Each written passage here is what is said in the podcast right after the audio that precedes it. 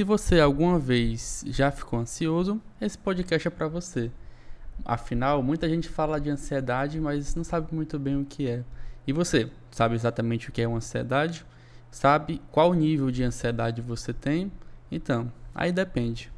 Olá pessoal, meu nome é Aleph Iago, eu sou psicólogo e hoje eu trouxe a minha grande amiga Rebeca Braga para esse podcast. Tudo bom, Rebeca? Oi, tudo bom? Oi, pessoal. Se apresente pra gente, Rebeca, por favor, não seja tímida, entre aqui. Oi, eu me chamo Rebeca Braga, sou psicóloga, trabalho na perspectiva da terapia cognitivo-comportamental. Basicamente, realizo atendimentos com adolescentes, adultos e idosos. Vou dizer que a maioria dos pacientes que eu atendo possui ansiedade, que é o tema que a gente vai trabalhar aqui hoje. Achei legal, Rebeca, que no... quando eu propus, na verdade, né, eu falei com ela, chamando para gravar esse episódio, eu falei assim, Rebeca, vamos falar de ansiedade e estresse. Aí ela, Aleph, bora falar só de ansiedade nesse, porque tem muita coisa. Depois a gente faz outro de estresse. Então eu já tô deixando aqui anunciado para ela não fugir. Vai ter um episódio também só de estresse. Então, a gente vai falar hoje especificamente de ansiedade, falar os sintomas, falar o que é essa ansiedade, o que é que é, porque às vezes a pessoa tem um, uma ideia de ansiedade que aprende do avô, que aprende na rua, da, do letreiro do Instagram, mas vamos hoje falar sinceramente o que é ansiedade, o que é problema de ansiedade, se ansiedade é comum, se não é. A Rebeca imaginar esse percurso, né, Rebeca? Ah, com certeza. Sempre quando chega algum paciente que a, partir da triagem, né, eu já percebo essa demanda, aí eu pergunto. E às vezes o paciente já chega com o próprio diagnóstico que ele mesmo se deu, né? Ah, eu tenho ansiedade. Então eu sempre pergunto, eu gosto de saber o que o paciente acha que é ansiedade. Por que você acha que tem ansiedade? Aí as respostas são sempre as mesmas, né? Ah, é porque eu tenho um, é, um turbilhão de pensamentos ao mesmo tempo, porque eu me sinto muito nervoso, é, meu coração acelera demais, às vezes eu fico com falta de ar.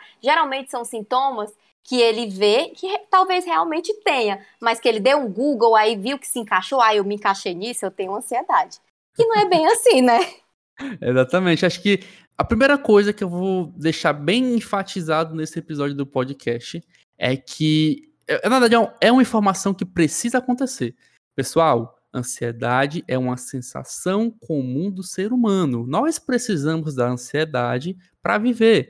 Ela é uma resposta a um estímulo como qualquer outro. Nós usamos a ansiedade como um, vamos dizer assim, uma sensação para lidar com algum tipo de problema. Imagine se, por exemplo, você tivesse andando numa floresta e, sei lá, andando no interior da sua vida e viesse um cachorro te atacar. Se tu não tivesse um mínimo de pico de ansiedade ali, você não conseguiria reagir àquilo e sair correndo. Você ficaria paralisado, você ficaria sem saber o que fazer.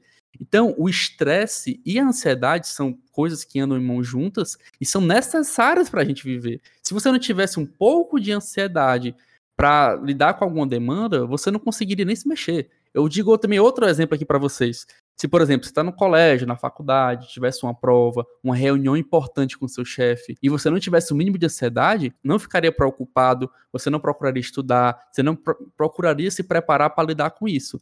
Então, ansiedade é algo necessário para a gente. Só que, como a Rebeca mesmo vai dizer aqui para a gente, vou deixar até para ela falar, existe um estado clínico de ansiedade, que é o quê? É quando a ansiedade chega a um ponto que te paralisa. Você deixa de fazer certas coisas, você deixa de viver, você se angustia por estar ansioso. Aí é um problema. Rebeca, então o que seria essa ansiedade? Vamos deixar transparente para todo mundo aqui.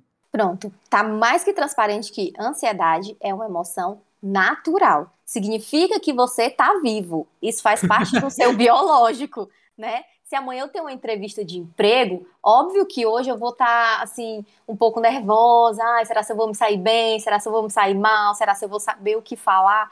Então, tá mais que transparente isso. É uma emoção natural. Só que, assim, às vezes ela é desagradável, né? Não é, não é legal eu me sentir nervosa hoje antes da minha entrevista. Então, apesar dela ser natural, ela é um sentimento desagradável, que gera apreensão, gera tensão, gera desconforto.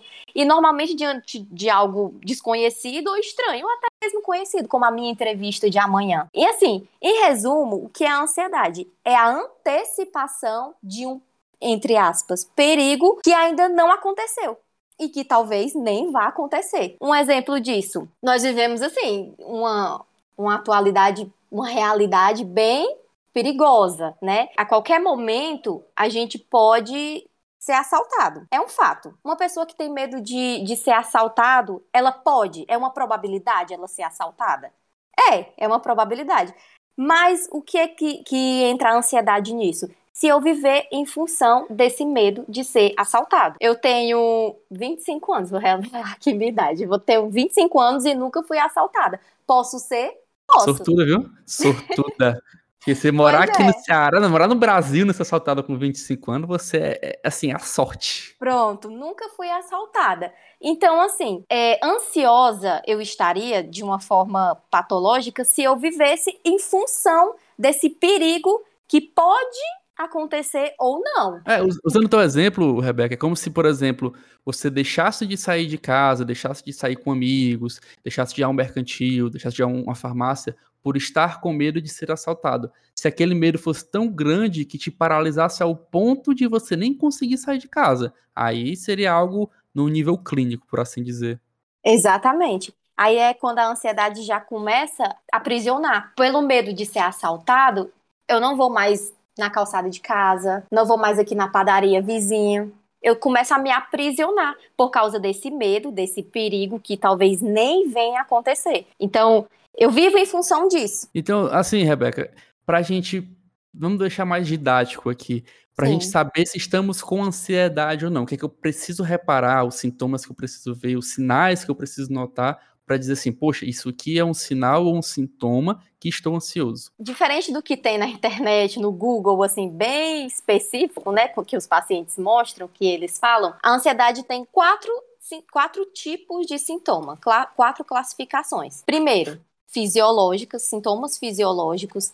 Segundo, sintomas cognitivos, sintomas comportamentais e sintomas emocionais. E aí vai vários, vários tipos de, de, de sintomas mesmo que você pode sentir. Exemplo, é, sintomas físicos. A frequência cardíaca aumentada, que é o que os, os pacientes mais falam, né? Eu, eu sinto meu coração acelerar muito rápido. Sensação de falta de ar, sensação de aperto, no peito, sufocamento. Então, assim, são sintomas físicos que estão presentes na ansiedade. Geralmente, quase sempre, as pessoas que estão em crise de ansiedade sentem esses sintomas físicos. Um exemplo de sintomas cognitivos que eu falei: a pessoa que está com ansiedade, ela tem receio de perder o controle. De não conseguir enfrentar uma situação temida, tem pensamentos, imagens, lembranças assustadoras, os pensamentos que os pacientes falam que são muito recorrentes, é um turbilhão de pensamento por minuto. Então, são exemplos de sintomas que, que são cognitivos, né? Sintomas comportamentais. Essa questão que a gente já estava falando do assalto. Evitar situações, lugares que, que ofereçam ameaça. Se eu tô com medo de ser assaltada, então por que, que eu vou sair de casa? Não vou, não vou sair na calçada, não vou sair para canto nenhum. Então, eu me aprisiono. Eu busco segurança, a minha segurança dentro de casa. E às vezes nem tá, né? Agitação, balanço nas pernas, andar de um lado para o outro, tudo isso é sintoma comportamental. O mais comum é a hipervigilância. Se eu tenho medo de ser assaltado, aonde eu estou, eu vou estar tá hipervigilante. Eu vou pensar que aquela pessoa que está do meu lado a qualquer momento pode me assaltar, a pessoa que está aqui a qualquer momento pode tirar uma arma, pode pedir meu celular. Então, a pessoa está sempre muito hipervigilante. E sintomas emocionais, nervosismo, tensão, irritabilidade, se sentir aterrorizado, assustado, ser impaciente, né? Ter impaciência. Então, são assim, é mais do que se vê na internet. São, são quatro tipos de classificações de sintomas que uma pessoa que tem ansiedade pode ter. E tem. E assim, Rebeca, é, se a gente parar para pensar aqui um pouco que tu trouxe, como todos esses sinais e sintomas que você falou, é basicamente o nosso corpo se preparando para um perigo. Se a gente Exatamente. parar para pensar, uma pessoa ansiosa, vamos dizer bem didaticamente para todo mundo entender, uma pessoa ansiosa é uma pessoa que ela tem muita atenção e foco ela percebe tudo ao redor dela, tudo é uma ameaça, Sim. tudo ali é um problema. Então ela tem que ficar nesse modo de preparação. Mas, Aleph, por que, que eu fico com o coração acelerado? Por que, que eu fico com respiração alterada? Por que, que eu fico suando? Por que, que eu fico em estado de alerta tão alto? Poxa, imagina uma coisa, o teu cérebro, ele tá detectando um perigo ali. Seja ele real ou seja ele criado por suas disfunções cognitivas. Se tem um perigo, ele precisa fazer com que o corpo se prepare para aquele perigo para poder ou enfrentá-lo ou poder fugi-lo. Para o teu corpo enfrentar aquilo, ele precisa de um pico de adrenalina, ele precisa que você acelere o coração para se bombear mais sangue para os membros inferiores e superiores, para você lidar com aquele problema. Ele precisa que você fique mais alerta, ele precisa que você fique mais apto a lidar com um problema, lidar com um perigo. Por isso que você ativa tantos esses sinais e sintomas que a Rebeca mencionou antes. Seu corpo está se preparando para lidar com um perigo. O problema, Rebeca, é que a gente vive numa sociedade moderna que a gente não tem esses perigos como tinha antigamente. Nosso corpo passou por um processo evolucional. Antigamente, você se preparava para um perigo para fugir numa caçada, para escalar Isso. uma montanha. Você uhum. usava esse, vamos dizer assim, esse elemento de ansiedade para enfrentar um perigo visível e real. Hoje em dia, por conta da milhões e milhões de estímulos que a gente tem, seja ele de modo interno ou externo, a gente lida com muitas coisas que a gente acaba ficando com um processo de ansiedade. Como, por exemplo, rede social. Rede social te dá uma perspectiva de mundo tão seletivo que aparece ali. As pessoas só postam coisas boas. Você não vai ver um Instagram da pessoa postando que caiu na rua. Você não vai ver um Instagram da pessoa postando que, sei lá, que teve, passou o dia tendo problema que tá triste chorando. Não, ali são seleções de momentos felizes. E se você, por exemplo, estiver passando por um momento não tão adequado, você vê aquilo ali, que isso pode trazer uma ansiedade por achar que não estar bem como outras pessoas estão. Então perceba, esses estímulos que a gente recebe faz com que a gente entre naquele alerta de ansiedade. E é muito perigoso, Rebeca. Sim. Eu fico um pouco assustado, até quando eu mesmo falando, é, é que a gente, a gente conversa aqui, não é uma coisa muito bem preparada, a gente tem uma escala de o que a gente quer falar com vocês aqui no podcast, mas quando a gente começa a falar, a gente até percebe o quanto problemático pode ser. E, e, perceba o quanto é necessário você saber, você ter uma informação, você ter um conhecimento, você ter uma autoavaliação para não lidar com essa ansiedade de forma que lhe domine. É. O conhecimento vai te ajudar muito. Você saber sinal, saber sintoma, saber os estímulos, saber o pensamento, vai fazer com que você consiga lidar melhor com aquilo, logo você não fica tão refém. A gente falou muito de sinal de sintoma, falou de possíveis coisas que podem ocasionar isso, mas Sim a ansiedade ela tem vários tipos. Tem ansiedade generalizada, tem ansiedade maior. Sim, eu costumo, eu costumo dizer para os meus pacientes que a ansiedade é uma casa com vários moradores dentro. Quem são os moradores? O, o transtorno de ansiedade generalizado, o transtorno de estresse pós-traumático e todos os tipos de ansiedade que tem. E às vezes a pessoa se é, enquadra em algum deles, fobia nunca. específica. fobia específica, o toque. Na verdade, eu, eu não, não tenho certeza tá? Não. Mas parece que o toque não é mais considerado um transtorno de ansiedade, porque é, a ansiedade não é a causa.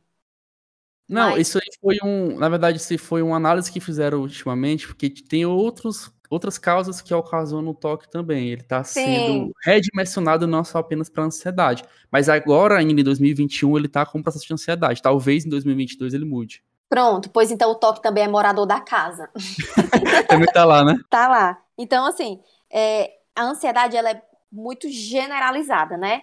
Então, é, dependendo do quadro, você, é, o paciente se classifica em alguns desses tipos. Seja transtorno de ansiedade generalizada, é, transtorno de estresse pós-traumático, fobia específica, fobia social, que eu vejo muito comum na clínica. E, e, incrível como essa fobia social está muito relacionado às redes sociais. Essa, esse mundo irreal que existe nas redes sociais.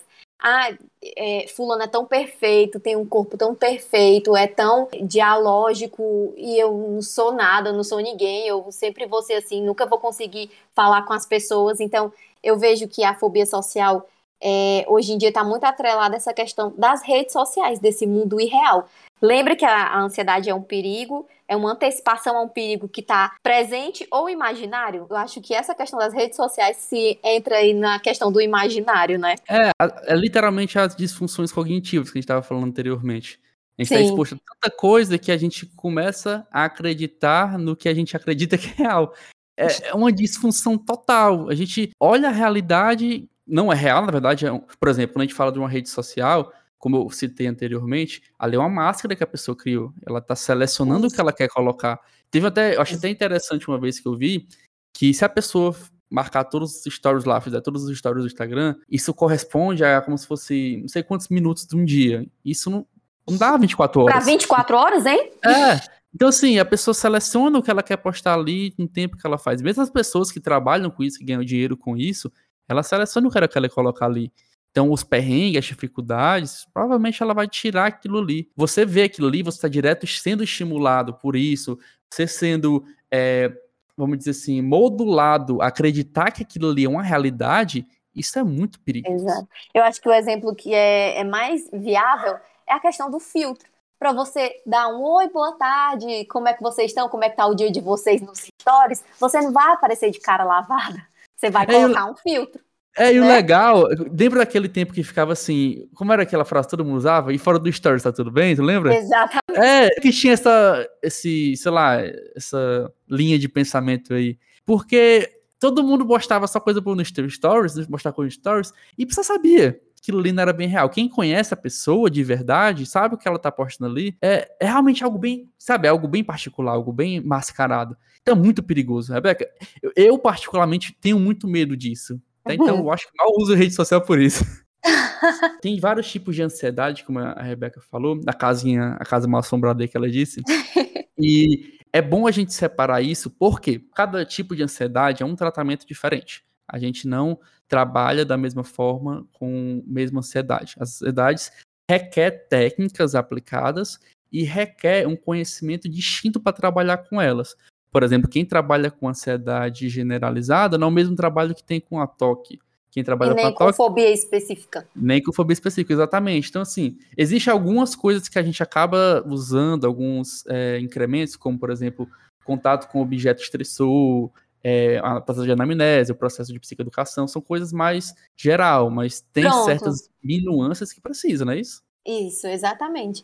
É, eu acho que o que dá para trabalhar com, com todo tipo de ansiedade é essa questão de expor ao, ao, entre aspas, perigo, né? Se eu tenho um pânico de dirigir, então não existe outra maneira que não seja é, se expor de forma gradativa, obviamente, a esse perigo. Não, não vou jogar o paciente dentro do carro e mandar ele dirigir. Não, não, não funciona dessa forma. Então, assim, realmente, para tipos de ansiedade, existem técnicas diferentes. É, tu falou essa questão de exposição, é normal se expor na medida da seu conforto com o problema. Como assim? uhum. assim? Eu sempre acho que eu já disse isso no podcast duas vezes. Você não pode entrar na piscina pulando pelo fundo. Você tem que ir pelo raso, pela escadinha, sentindo como é que tá a água e sentindo até onde você pode ir sem se afogar. Por quê? Vamos dizer que você tem um problema, é, sei lá, com agulha. Nessa época da pandemia, tem muita gente com problema com injeção, com agulha, por causa da vacina. E você tem tanta fobia que talvez não tome a vacina. Perceba o quanto esse problema pode trazer prejuízo para você. Você vai deixar de tomar uma vacina do Covid por conta do medo de agulha. Então você tem que fazer um processo de dessensibilização com o objeto que causa esse medo. Então você vai começar gradativamente a ver vídeo, ver foto. Dependendo do seu nível de medo, você vai se expondo devagarzinho. Tem pessoas que têm medo ao ponto de nem ver uma foto. Você vê uma foto, mão começa a ficar suando frio. Então você já percebe que aquilo ali é um, um objeto tão estressor que aquilo já te causa um início de um problema de ansiedade.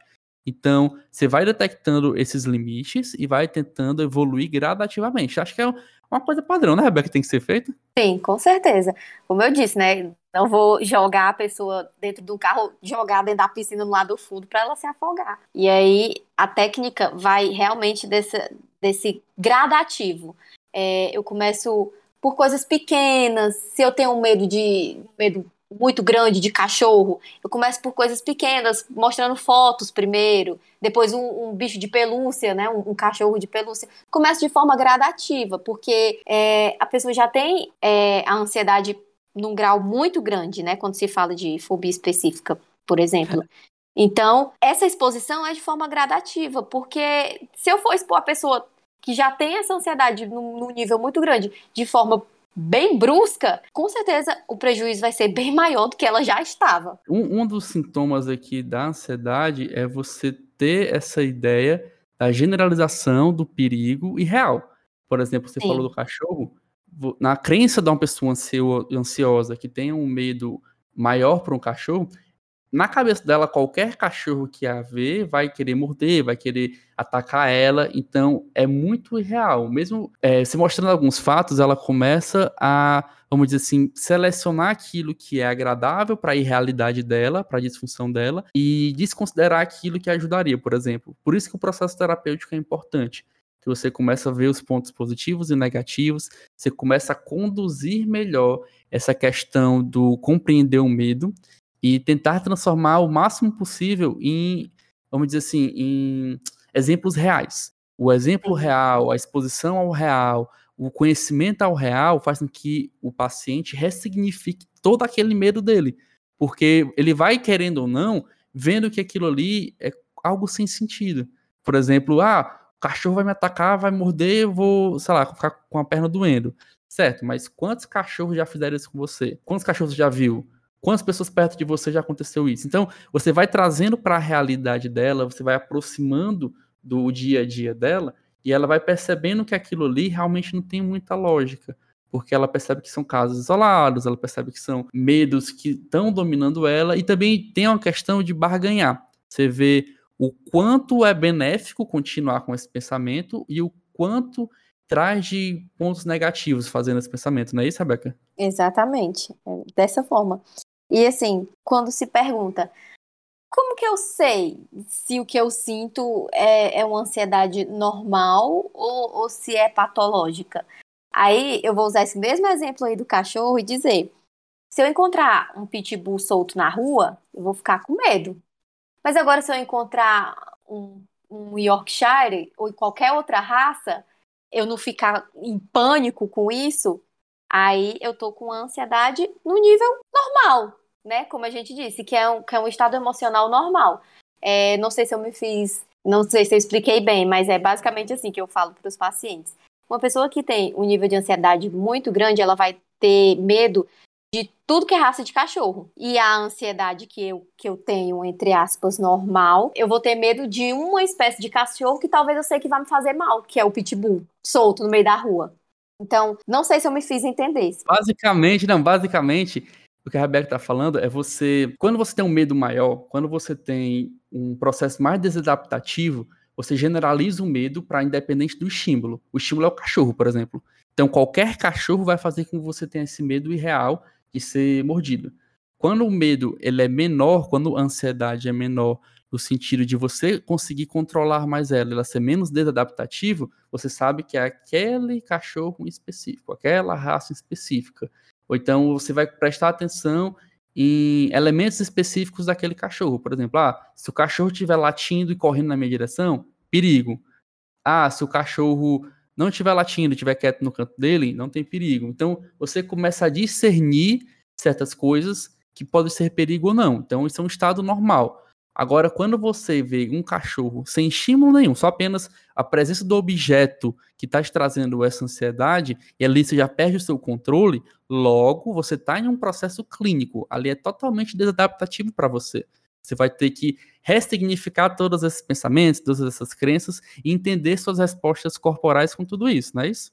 Exatamente. E assim, a gente está falando muito de ansiedade, e aí por trás da ansiedade a gente está falando medo. Sempre tem um medo por trás da ansiedade. Porém, medo e ansiedade são coisas distintas. O que, que é o medo que está por trás da ansiedade? É, é uma resposta emocional, fisiológica a uma ameaça que ela se encontra real, potencial. Exemplo, eu tenho medo de cobra e a cobra tá aqui na minha frente, então eu tô sentindo muito medo. E a ansiedade é a antecipação dos pensamentos de, de uma ameaça futura. O meu medo é de cobra. A ansiedade é em todo canto que eu andar, eu achar que tem uma cobra. Se eu for nadar no açude, pode vir uma cobra. É, fazer uma trilha, pode ter uma cobra, pode vir uma cobra. Então, assim, sempre por trás da ansiedade tem o medo. A ansiedade é mais duradoura, né?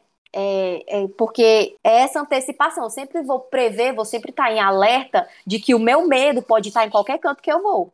Exemplo, o meu medo é a cobra, de que a cobra pode estar em qualquer canto que eu vou.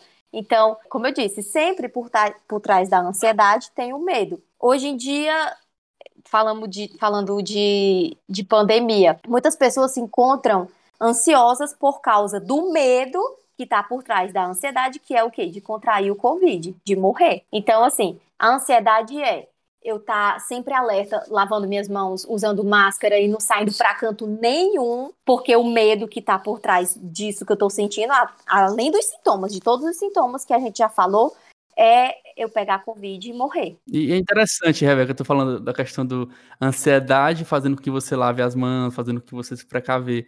Perceba como a ansiedade é necessária. Se não tivesse ansiedade, você não faria isso. Exatamente, exatamente. Mas assim, que nível essa ansiedade seria patológica? Isso. E é, o legal que eu acho que a gente não falou, que é bem interessante a gente também pontuar aqui. Tem casos que acontece que o nível de ansiedade vai criando formas maiores de generalização. Como assim? Vamos dizer que eu sofri um acidente de carro. Sofri um acidente uhum. de carro, estava no carro, acabei sofrendo um acidente. Inicialmente você começa a ter um processo de medo de dirigir, certo? Por conta do acidente, você teve medo de dirigir. Uhum. Só que se você não tratar, se você não entender, se você não fazer um processo terapêutico para poder lidar com esse seu medo, ele começa a ficar mais disfuncional. Você começa a ter medo de dirigir, depois você começa a andar medo de andar de carro, depois você começa a medo de andar de ônibus, depois você começa a medo de sair de casa, Perceba a gravação desses problemas. E você não tem uma relação direta, porque você não percebe. Aquilo é algo que acontece com naturalidade. Mas, Aleph, por que acontece com naturalidade? Lembro do começo do podcast. A ansiedade é um, processo de preparação para enfrentar o perigo. Se o perigo era andar de carro por causa do acidente, tudo que remeta a andar de carro vai começar a lhe trazer o um medo, logo você vai começar a se preparar a ficar com medo e não lidar com aquilo ali. Entenda por que da ansiedade. Ele está te preparando para não lidar com o perigo. Se o perigo é andar de carro, você começa a assimilar coisas que parecem andar de carro com o medo, o medo vira ansiedade, a ansiedade vira esse processo desadaptativo. Você deixa de andar de carro, você deixa de andar de ônibus, às vezes você deixa de sair de casa. Por quê? Por conta desse processo de ansiedade, de segurando para não lidar com um perigo. Então, perceba o quanto é importante a compreensão desses pontos. A gente não pensa, às vezes, numa correlação, principalmente, Rebeca, se a gente passar por um processo de ansiedade generalizada. Ansiedade generalizada, a gente começa a ter medo, começa a entrar num processo de ansiedade com muitos fatores ao nosso redor. Por quê? O nosso cérebro, o nosso corpo, ele entra em processo de defesa para estímulos que achamos que no, nos trará perigo. Quando você não começa a entender esses medos, essa irreabilidade, esses processos cognitivos disfuncionais começam a generalizar durante seu dia a dia a qualquer coisa que é o seu estímulo. Vamos dar outro exemplo aqui legal. É, se você, um, sei lá, alguma vez teve algum problema no elevador, sei lá, você ficou preso no elevador um dia. Então você começa a ficar com medo de entrar em elevador. Depois você vai começar a ficar com medo de prédio, de shopping, de outros elementos que vai te remeter ao elevador. Você vai entrar num processo de fuga para não lidar com aquele objeto estressor, com esse objeto de, de medo. Então, o que você vai fazer é tentar sempre se esquivar. E isso vai trazer com que você deixe de viver, que é o que a gente não quer. Acho que qualquer terapeuta é, procura que você tenha um mínimo de privação social por algum medo, por alguma fobia. É, a Rebeca trabalha muito isso na clínica, né? Com certeza. Percebe-se que a ansiedade, ela ela é aprisionadora. Você começa com um exemplo, você começa com uma coisa como o acidente que você falou e do nada eu já me encontro em casa, eu não querendo mais sair para canto nenhum. Qualquer canto eu posso sofrer um acidente. Deus me livre de entrar dentro de um carro, porque eu, eu sofri um acidente dirigindo o carro, né? Então é, não tem porquê mais eu entrar dentro de um carro. Então, é assim, é, é esse aprisionamento, independentemente se for é, um tipo de ansiedade, independentemente de qual for. O toque, é, eu começo com uma fixação por lavar as mãos, mas aí depois só a mão não é necessário, eu preciso lavar todo o corpo, aí depois isso já não é mais necessário, eu preciso lavar o, a, o corpo e a casa. E isso vai, sabe, vai crescendo, vai crescendo a um ponto de quê? De te aprisionar. A ansiedade é uma patologia que aprisiona a pessoa. E muitas vezes até quem mesmo mora com ela, né? E eu vejo que é muito difícil quem convive com pessoas que têm transtorno obsessivo compulsivo, porque tem que viver nas regras daquela pessoa. É, a gente não falou muito do toque, mas o, o toque é bem interessante. Eu, eu acho assim, uma das patologias bem interessante de trabalhar, porque é bem discrepante a crença real que a pessoa tem com esse medo dela. Sim. É, eu não sei se tu lembra, Rebeca, mas eu, acho que foi o Ricardo que falou pra gente na faculdade uma vez. Tinha um paciente dele, ele só comia alguma coisa se ele desse uma volta na mesa, da esquerda para a direita. Depois de dar a volta na mesa, tinha que bater no, na mesa com a colher e um garfo duas vezes. Depois ele comia. Se qualquer pessoa atrapalhasse esse processo dele, ele ia desde o começo fazer de novo. Aí você pensa, uhum. poxa, Aleph, mas isso realmente é ruim, porque dá para fazer, né? Ah, é, mas pensa no tanto de tempo que aquela pessoa deixou, deixou de comer para poder fazer aquilo ali. Imagine ela Sim. no meio de um shopping, no meio de um restaurante, levantando, dando a volta na mesa, batendo o garfo e a faca duas vezes. Isso não é legal.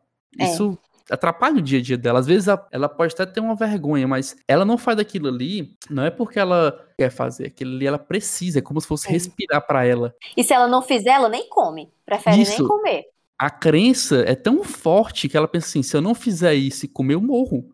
Então, uhum. para mim livrar, eu tenho que fazer esse ritual. A gente chama que é o processo ritualista, quem tem toque.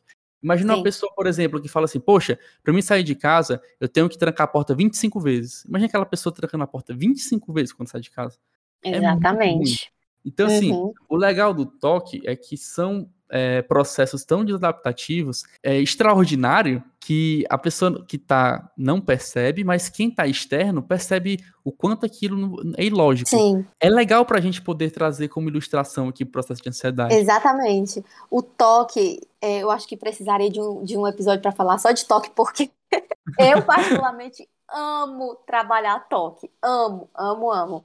E assim, um exemplo para se fazer entender o que é o transtorno obsessivo compulsivo, né? Que é um transtorno de ansiedade, está classificado como transtorno de ansiedade. Eu sempre gosto de dar exemplo, sabe? Que fica mais fácil de entender. Todo mundo já eu acho que muita gente já passou por isso, né? Vai dormir e aí se pergunta: será se eu tranquei a porta? Com certeza, todo mundo já passou por isso. E aí você vai lá e verifica se trancou a porta. Pronto, tranquei, volta, vai dormir. É isso aí, é um processo normal. Porém, quem tem toque vive num ciclo vicioso que não tem uma barreira, sabe? Aí o que que acontece? Voltou, viu que conferiu que trancou a porta. Porém, já já eu vou ficar de novo. Será se eu tranquei mesmo a porta se não foi só um engano? Aí eu volto para ver. Aí eu vejo que eu conferi e tranquei a porta. Só que é sempre esse ciclo, sempre dá na minha cabeça esses pensamentos, essas obsessões de que talvez eu não confie em mim mesma. Não, eu acho que eu tô enganada. Mesmo que eu anote, eu tranquei a porta. Mesmo que eu anote, eu ainda vou ficar conferindo. E é um ciclo vicioso e, e muito difícil de barrar. E eu adoro trabalhar toque, então, se for pra me falar de toque aqui, pode botar horas. É, mas é engraçado porque, assim, quando. Eu até falar isso, quando a gente tem algum exemplo mais desassociante, um exemplo assim que é mais discrepante, uma disfunção, é mais fácil da gente entender. Porque quando a gente entra num processo de ansiedade que não é clínico, uma ansiedade generalizada, uma ansiedade generalizada não, generalizada é clínica, uma ansiedade comum, vamos assim dizer, uma ansiedade saudável, pronto, exatamente essa palavra, ansiedade saudável. A gente precisa dizer que você não precisa evitar isso. O meu medo é que pessoas tem, não queiram mais ter ansiedade com medo de passar por algum medo. E assim, é necessário. Sim. Que aquele filme lá, o Divertidamente, ele falou disso muito bem, uhum. muito bem ilustrado. Você precisa do medo, você precisa da ansiedade, você precisa de todos esses sentimentos para você conseguir viver, vamos dizer assim. Sim. Como eu falei no começo, a ansiedade ela tem sua função, como o medo tem, como a felicidade como tem. Como a tristeza tem, que as pessoas hoje em dia não querem mais se sentir tristes. Isso, então são sentimentos e sensações necessárias para o ser humano. Mas, Aleph, se eu ficar ansioso, eu não vou conseguir desempenhar bem na minha entrevista de emprego. Legal, realmente você não vai conseguir, você vai ficar, vamos dizer assim, capado. Só que, se você não tiver essa ansiedade antes da entrevista de emprego, você não vai se preparar, você não vai procurar sobre a empresa, você não vai verificar o que é que você poderia melhorar para chegar na entrevista mais preparado. A questão é você trabalhar o seu nível de ansiedade durante a entrevista. Aí, o que, é que vai acontecer? Você vai precisar de experiência, você vai precisar de compreensão, de uma autorreflexão, de elementos que vão te ajudar a lidar. Ah, Aleph, por que, que quando eu vou pro terapeuta, então por que, que eu vejo na internet, o pessoal manda eu respirar fundo e meditar? Às vezes as pessoas elas têm uma vontade de querer resolver o problema, mas têm uma preguiça de entender como funciona o processo. Sim. Rebeca, isso é muito perigoso. porque é uma coisa que eu bato o martelo na minha vida. Não é no podcast, não é na minha clínica, não é com os pacientes. É para minha vida. Você tiver o entendimento e a compreensão de como funciona o mundo, tudo fica mais fácil. Se você saber por que a sua ansiedade, saber por que do medo, saber por que, que as coisas acontecem, vai fazer com que você tenha um controle maior. Então você só diz assim: poxa, respira fundo quando vai fazer uma entrevista que você vai ficar mais calmo. Faz sentido? Realmente vai. Por quê? Vai fazer sentido por quê? Você está com respiração alterada, o coração acelerado. Se você respirar fundo, o seu coração vai diminuir a aceleração porque vai ver que está é, passando mais oxigênio. Então você está tendo uma resposta, a sua resposta fisiológica. Mas se você não entender isso, quando você parar de respirar fundo, vai piorar. Uhum. Então, poxa, vamos entender um pouco, vamos parar, sentar um pouquinho, ouvir, procurar um profissional, procurar entender. Mas entendam, se vocês estão passando por um processo que é necessário você ter um pouco de ansiedade, ter medo, não generalize dizendo que você está com um problema, você precisa de um. Você precisa resolver isso, você precisa tirar isso de você. Não. Veja se aquilo ali está realmente acabando com o seu dia, está deixando de fazer com que você saia, de que você interaja, de que você viva, que você consiga realizar o seu dia a dia. Se aquilo realmente está te travando a esse nível, você precisa de uma ajuda profissional. Caso não, entre num processo de reflexão um pouco tá certo? É, acho que é uma coisa até perguntar para a Rebeca. Rebeca, o que, é que a gente pode fazer é, para entender um pouco melhor dessa ansiedade para a gente? Realmente, assim, poxa, eu acho que é ansiedade. Eu acho que essa ansiedade, sei lá, é nível clínico. O que, é que a gente pode fazer para discernir o normal, né, que eu falei, para o nível clínico para você? Sim. A primeira coisa de tudo, está interferindo muito na sua qualidade de vida, né? Esse, esse, esse medo que está por trás da ansiedade tá te atrapalhando ao ponto de você não estar tá mais conseguindo que fazer uma coisa que antes você fazia é, tão bem e hoje em dia não consegue mais, realmente atrapalhar a sua qualidade de vida. Acho que a partir daí é o momento de se buscar o tratamento. Eu trabalho na perspectiva da terapia cognitivo-comportamental, bem como Aleph. Então, vamos vender o nosso peixe. a terapia cognitivo-comportamental é, a mais indicada. Não vou dizer que as outras não são, longe de mim. Mas, assim, pesquisas indicam que a eficácia da TCC para ansiedade, para depressão, é muito alta. Então, quem estiver escutando o podcast, né, eu, eu me vejo em tudo que vocês falaram, eu sinto tudo isso, eu tenho esse medo, é, é, tá me aprisionando, tá fazendo com que eu não consiga mais sair, eu não consiga mais realizar atividades básicas que antes eu fazia, eu acho que o principal passo é terapia. E terapia cognitivo-comportamental, que é a mais indicada para o tratamento da ansiedade. E uma coisa também que é bom a gente botar aqui em perspectiva, Rebeca, é falar de uma coisa que é diretamente ligada à ansiedade. Eu, na minha clínica, quando eu pego um paciente, normalmente eu pergunto de duas coisas. Primeiro, como está seu sono? Segundo, como está sua rotina? Por quê? São elementos que interferem diretamente com o nível de ansiedade que você sente. Ah, o que é que tem a ver? Eu dormir com ficar ansioso? Nada a ver. Tem, tudo a ver. Por quê? Quando você inibe o sono, você diretamente aumenta o nível de cortisol do corpo, você diminui a quantidade de reposição corporal que é necessária que você tem durante as fases do sono. Então, se você está sendo privado do sono, você não está conseguindo ter o seu processo de 7 horas, 8 horas de sono, que é o recomendado, aquilo vai te fazer ter falta em outro canto. Uhum. Então, vai entrar num processo de ansiedade maior, um processo de irritabilidade maior, de compulsão maior. Então, a base para você entender como funciona é você ter uma base estrutural boa. Eu sempre gosto de dizer: corpo e mente é uma só. Se você começa o dia não dormindo bem, se você começa um dia não tendo uma rotina bem estabelecida, é mais fácil você passar por outros processos que envolvam ansiedade. Por quê? Poxa, vamos dizer que eu tô com. Eu tenho. Sei lá, vamos dizer que eu tenho uma, um dia bem estruturado com minha rotina, que eu tenho dormido bem. É mais fácil de eu assimilar do que, que eu tenho que fazer, o que, que eu preciso ir, onde eu preciso ir, que horas eu preciso ir que horas eu vou dormir, que horas eu vou trabalhar, fazer uma atividade física, que eu vou comer. Você está bem mais estruturado. Quando você não tem objetividade, quando você tem, é, vamos dizer assim, você não tem uma rotina bem estabelecida, isso é normal mais ou menos na adolescência, em que você está só no período de estudo, às vezes você não tem muitas práticas, você só vive de alguma coisa que não te dá bem funcionabilidade de rotina, isso vai interferir diretamente, porque você fica mais propenso à rede social, como a gente comentou no começo, fica mais propenso a achar que as coisas não estão do jeito que deveriam estar porque você idealizou de outra forma. Isso pode ocasionar um processo ansioso que te leva a um estado clínico por generalização. Então, perceba a necessidade dessa rotina. Sim. Então, são dois pontos que eu gosto muito de trabalhar na clínica e eu, eu trouxe para cá também para essa auto-reflexão é. de vocês, porque se você conseguir compreender isso, isso vai te ajudar muito mais. Eu lhe garanto, se você tiver um dia bem estabelecido com metas, você tiver uma alimentação boa e saudável, você conseguir fazer uma atividade física, uma prática, e você conseguir ter uma noite de sono de qualidade, 90% do problema está resolvido. Exatamente. Acho que. Eu, eu vou perguntar uma coisa para Rebeca, eu não tinha perguntado antes, que eu até lembrei agora. Rebeca, quantas pessoas na clínica você atende que chegou na clínica no primeiro dia tem problema com sono? Muitas, principalmente quando elas têm ansiedade. Muitas, muitas Olha pessoas, só. muitas pessoas. Atinge muito o sono, é, o apetite.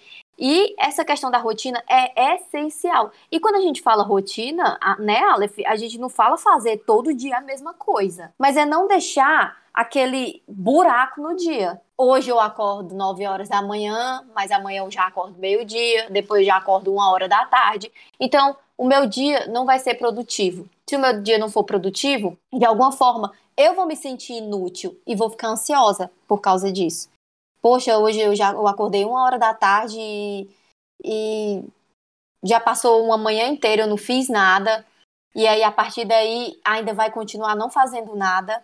Então, assim, estabelecer uma rotina é essencial. E como eu disse, a rotina não é você fazer a mesma coisa todo dia. Faz uma rotina diferente, como você disse, né? Coloca exercício físico, coloca um hobby que você gosta, dança, é, tocar um, um instrumento musical. São coisas diferentes, só não eu acho que o ideal é não deixar um buraco aberto para dar espaço para ansiedade, para ansiedade, para depressão, seja o que for. E o legal que tu falou, Rebeca, é que a gente não é questão de você fazer a mesma coisa, realmente não é isso.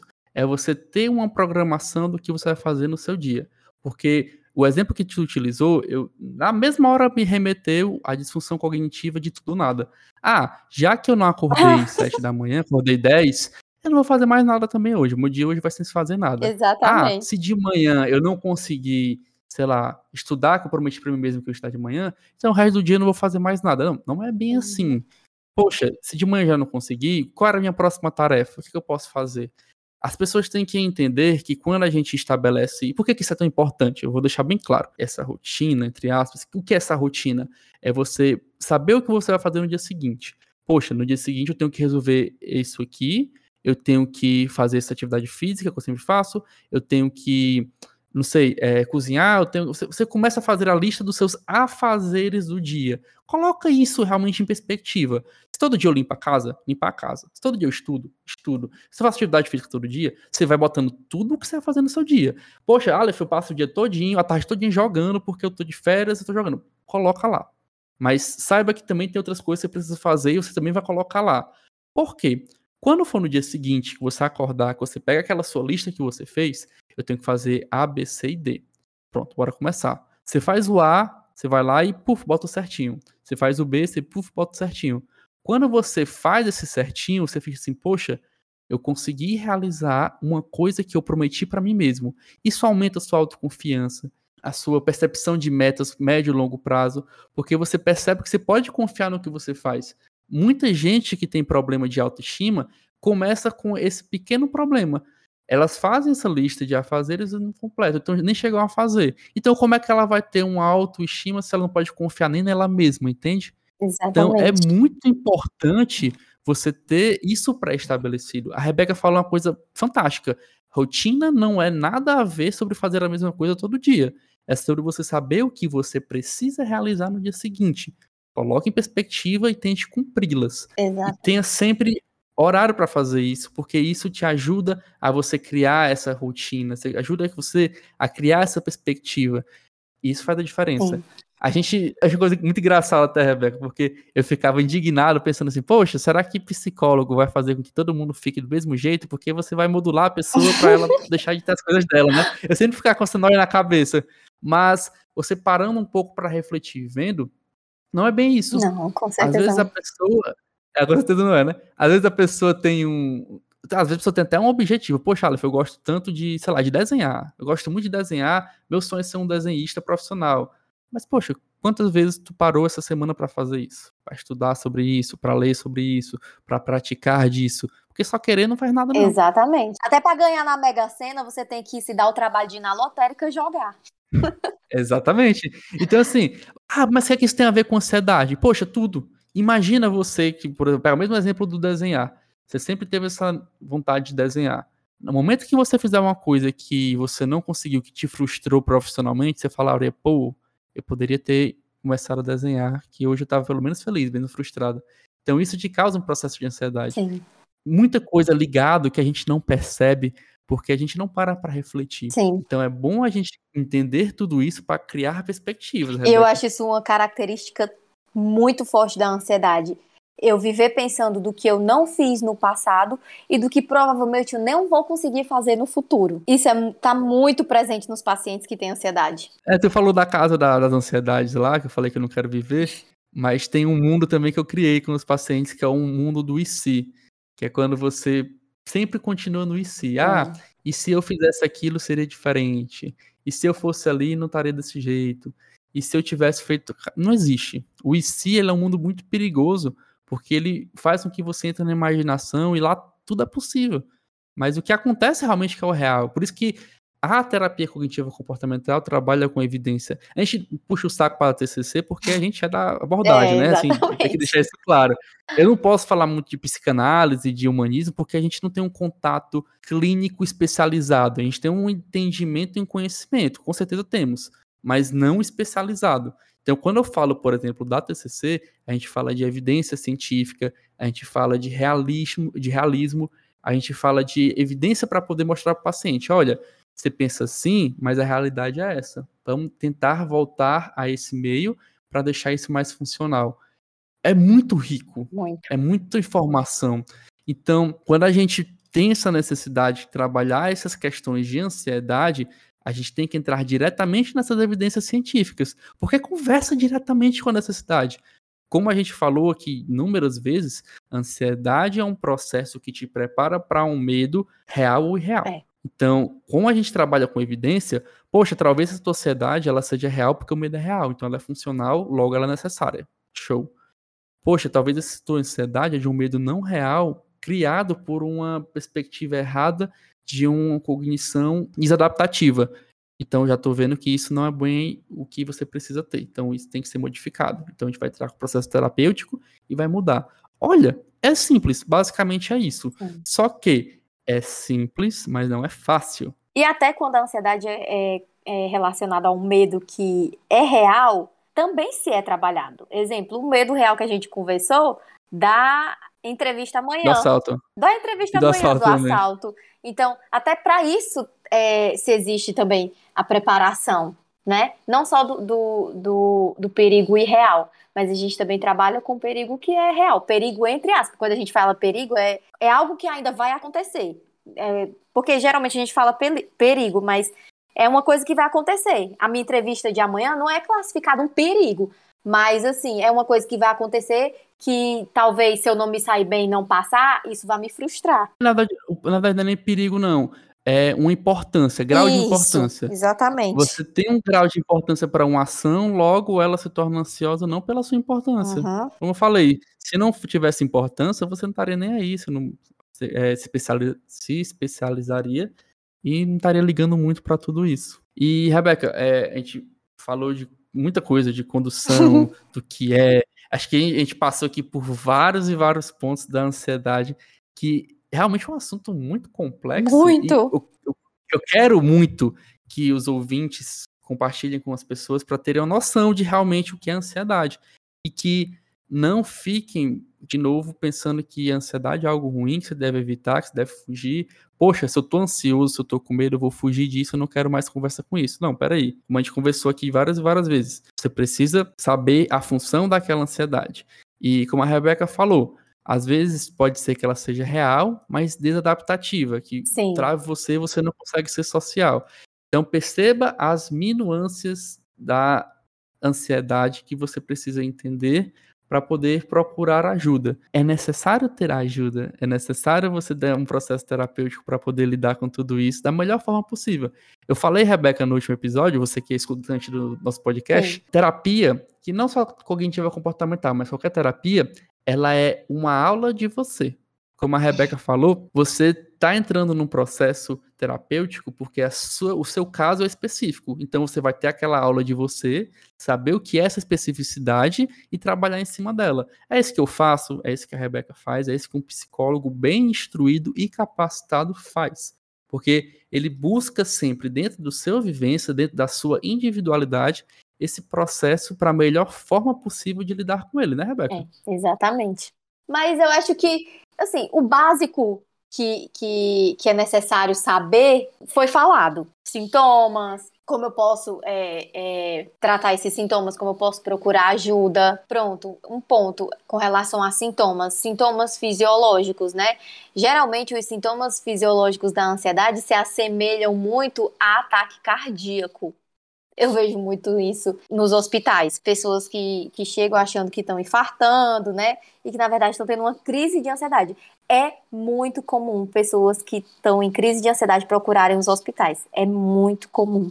Muito mesmo. É, isso só mostra a falta de informação que Exatamente. as pessoas têm sobre, sobre a ansiedade. E o engraçado, Rebeca, que assim, o que tu falou que as pessoas procuram muito quando tá no hospital por conta de ataque cardíaco, é um medo tão irreal de a pessoa morrer e ela procura logo ajuda. Então, o aceleramento de coração, o, suor em excesso, às vezes a pessoa fica até com formigamento no braço por conta dessas respostas fisiológicas do estresse e da ansiedade. Então, é bom saber essas informações para quando você entrar num, num, desses sintomas, você saber exatamente o que é está acontecendo com você e isso até te tranquilizar. Exatamente. É, tu, tu falou sobre isso, me lembrou de um paciente que eu não tive contato com ele, que eu fiquei sabendo isso de um, estudo de um caso em que ele tinha uma, uma ansiedade generalizada que ele não conseguia fazer muita coisa. Qualquer coisa que ele fazia fora de casa, ele literalmente travava, o coração acelerava, ele tinha medo de morrer, isso deixava ele mais ansioso ainda e acabava que travava ele ao ponto de quase desmaiar. Então, isso era bem generalizado no caso dele. E a falta de informação fazia com que ele não lidasse muito bem com isso. Ele procurou médico, procurou igreja, procurou tudo menos Menos aceitar que era um problema psicológico, menos a terapia. Menos terapia. Por que, que é tão difícil? Eu, é, tem na internet, né? Eu acho que aqueles memes tem na internet. Dor de dente, dentista, é, dor no estômago, a, o gastro, é, dor de cabeça, o neuro. Então, por que, que é tão difícil uma pessoa que está com algum tipo de transtorno procurar o psicólogo? E, né, é muito difícil. É, é por isso que tem esse podcast para poder iluminar as pessoas que conseguirem chegar até nós, então compartilha com o pessoal, porque a gente quer ajudar com a informação. Acho que o maior, o maior desejo que eu tenho aqui é realmente passar informação para as pessoas entenderem um pouco mais de como o psicólogo trabalha, de como é essencial. Sim, psicólogo é a hora da saúde. A gente precisa desse reconhecimento, porque teve muito estigma, paradigma da sociedade da gente anteriormente, principalmente aqui no Brasil. É, que aos poucos nós estamos conseguindo quebrar, mas que ainda aí tem um caminho grande a ser trilhado, né? Com certeza. Assim, Rebeca, é, acho que o próximo episódio vai falar mais de estresse, uhum. mas por esse, acho que é um, demais, né? Já foi tudo. Né? é, o essencial foi. É, essencial foi. Então, assim, pessoal, sigam a Rebeca no Instagram dela, é rebecabraga.pc. Eu vou deixar o link, como sempre eu deixo lá no post. Caso tiver alguma dúvida, tiver alguma coisa que queiram falar mais, vá lá no Instagram da Rebeca, vá lá no meu Instagram, podem perguntar. Se quiser algum tema, se quiserem que a Rebeca fale de outro assunto, podem ficar à vontade que ela falou que vai adorar conversar com mais aqui com a com gente. Com certeza. Eu amei hoje. Pode me convidar para mais outros assuntos. Eu dei até uma ideia do toque também, né? É, então, assim, pessoal, vai ter muito conteúdo aqui, viu? E, Rebeca, obrigado demais. Fico eu muito que feliz, agradeço. De verdade. Obrigado eu por ter lembrado de mim. então, vamos até o próximo episódio.